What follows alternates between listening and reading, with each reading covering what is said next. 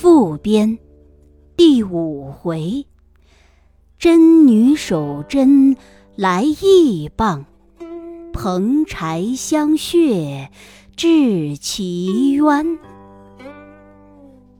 诗云：治国齐家道本同，看来难做世家翁。五行不畏妻奴舍，一吼能叫法令穷。小愤最能防爱欲，志明才可学吃龙。古人尽昧调停术，只有文王在个中。这首诗是说齐家一事比治国更难。治国的人遇了是非曲直之事，可以原情而论，据理而推；情理上说不去的，就把刑罚加他，哪怕他不服服帖帖。至于齐家的人，遇了是非曲直之事，只好用那调和顶耐的手段调剂拢来，使他是者忘其是，非者忘其非，曲者明其曲，直者明其直，才能够使一门之内尽奏雍熙。五伦之中不生变故，若还也像治国一般，要把情理去压服他，无论瞒妻拗子，不是情理二字压得服的，连这情理两件东西，先不肯同心协力替他做活事佬，预先要在问官胸中打起斗殴官司来了。譬如兄弟两个相争，告在父亲手里，缘起情来，自然是以大欺小，该说为兄的不是；若还据起理来，自然是以下犯上，又该说为弟的不是了。妻妾两个吵闹，告在丈夫手里。缘起情来，自然是正妻吃醋，磨灭偏房。该说做大的不是；若还聚起理来，自然是爱妾恃宠，欺凌正室。又该说做小的不是了。情要左袒这一边，理要右袒。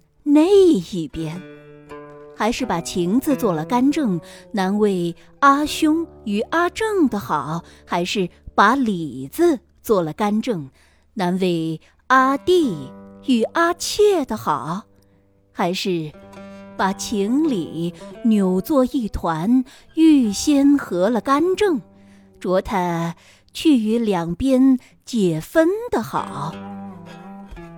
可见。情理二字，是家庭之内用不着的东西。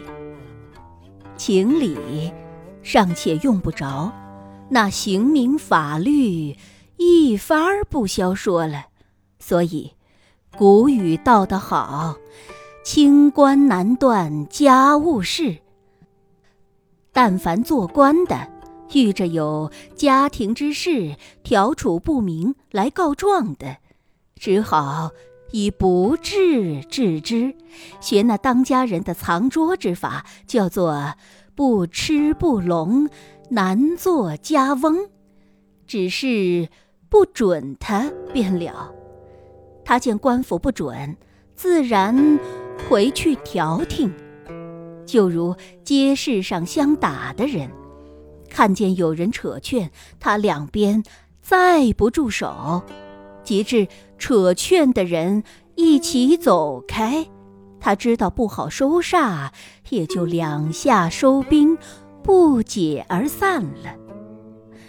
说便是这等说，古语之中又有两句道：“若无解交人，冤家报数死。”万一家庭之事屡次调处不来，毕竟要经官动府，官府要藏拙，他不肯容你藏拙，定要借重一番。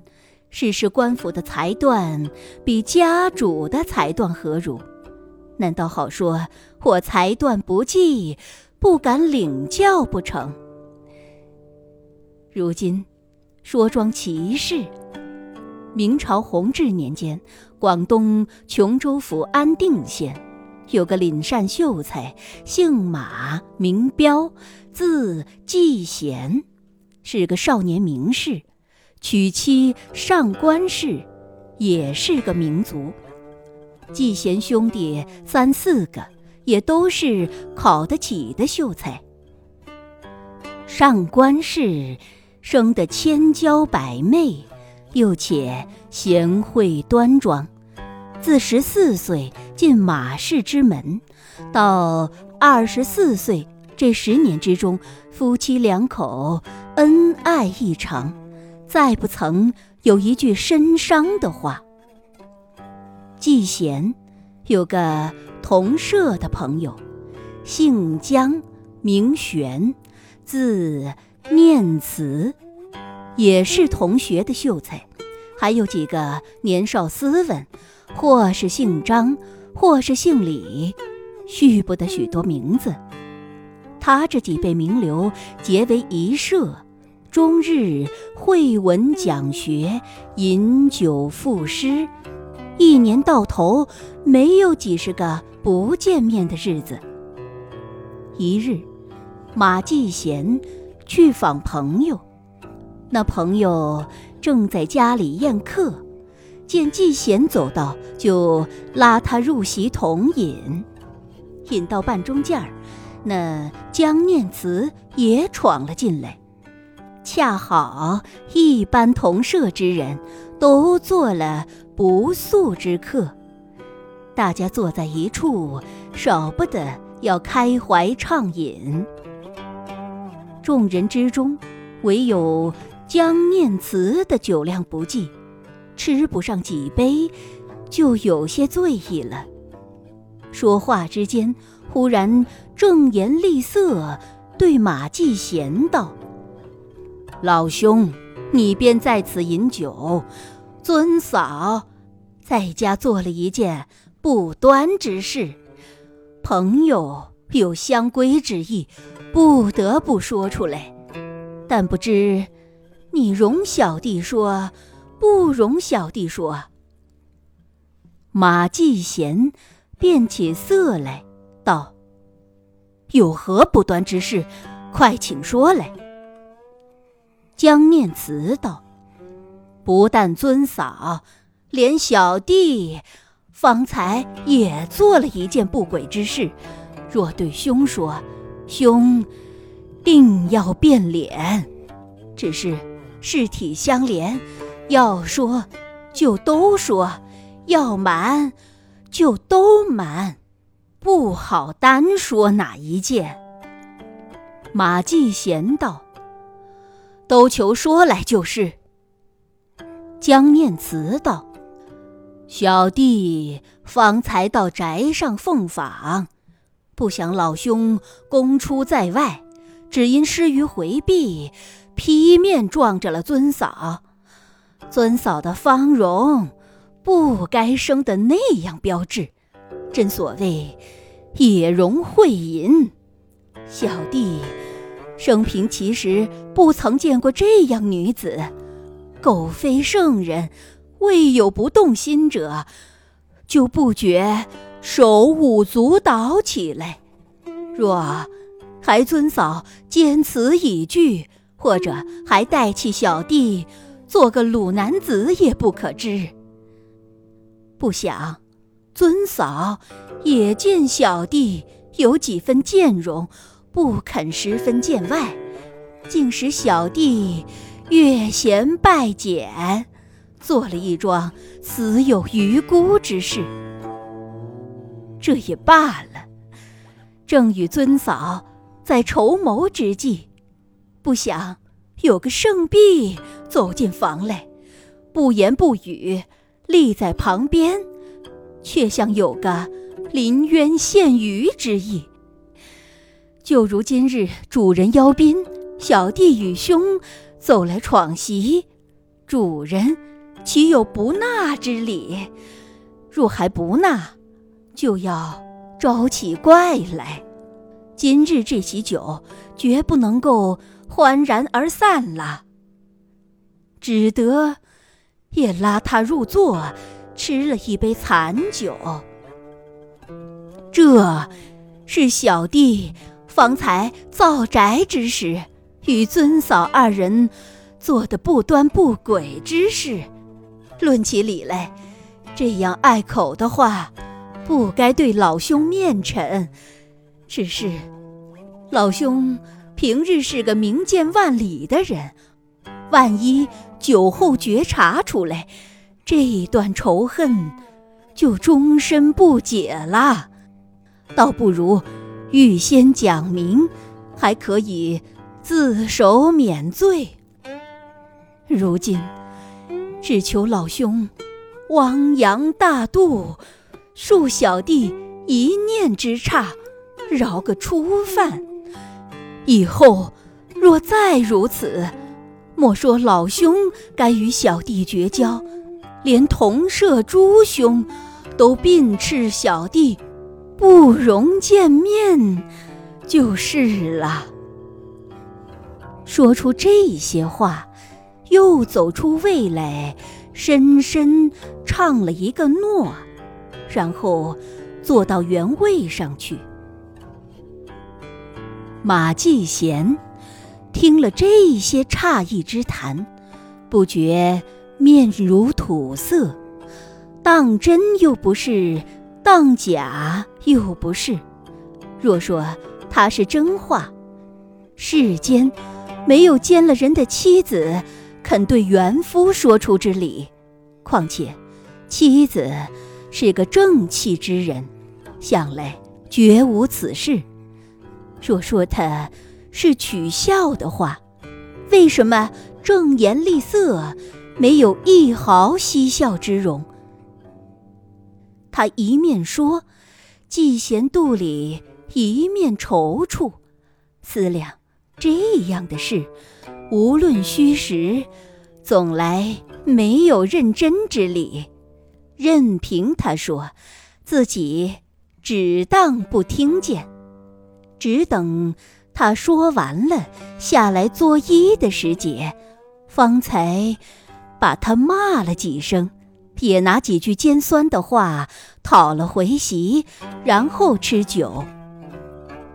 众人都说他是戏谑之词，就对江念慈道：“血浪诙谐。”虽是我辈常事，只是也要存些大体。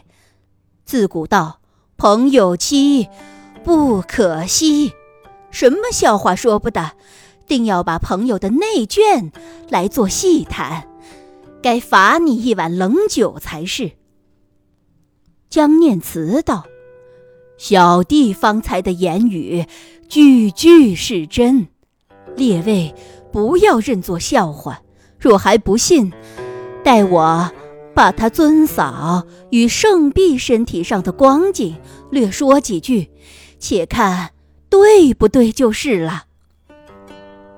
就对马继贤道：“老兄莫怪小弟说，你那位尊嫂姿容态度果然妩媚，只是身上肉少骨多，又且寒冷。”没有一毫温柔之趣，别处冷，还冷得好，独有臀肩上那两块肉，分外冷得怕人。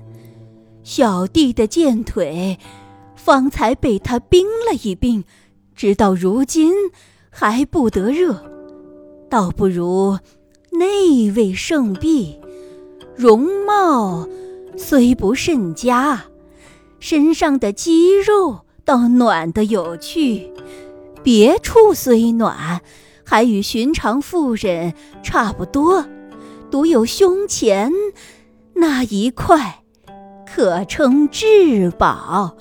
随你什么妇人，再没有那种热法，据小弟品评起来，尊嫂，中看不中用，胜弊中用不中看。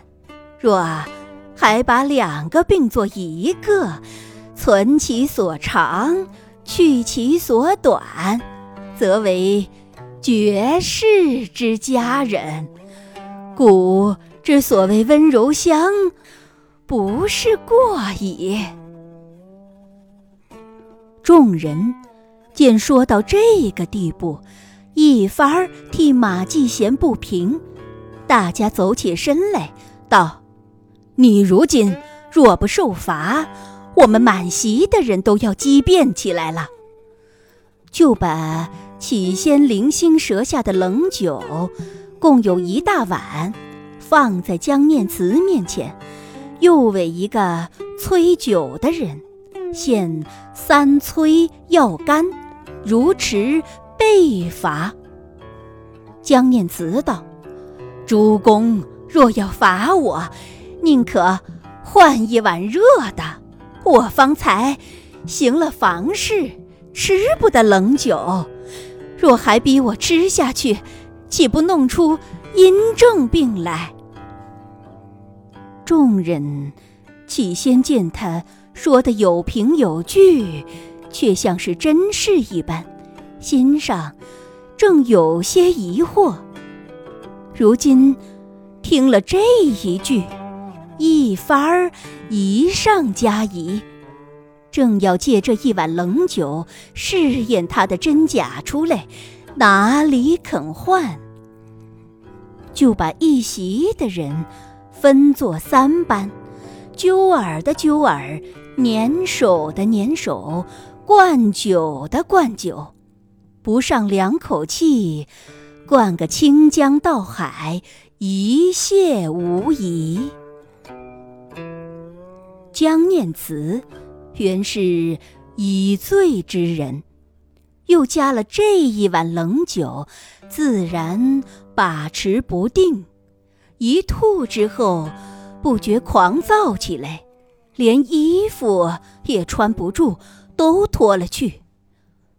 众人见他醉得不堪，就着家人扶送回去。大家再吃几盅，也就散了。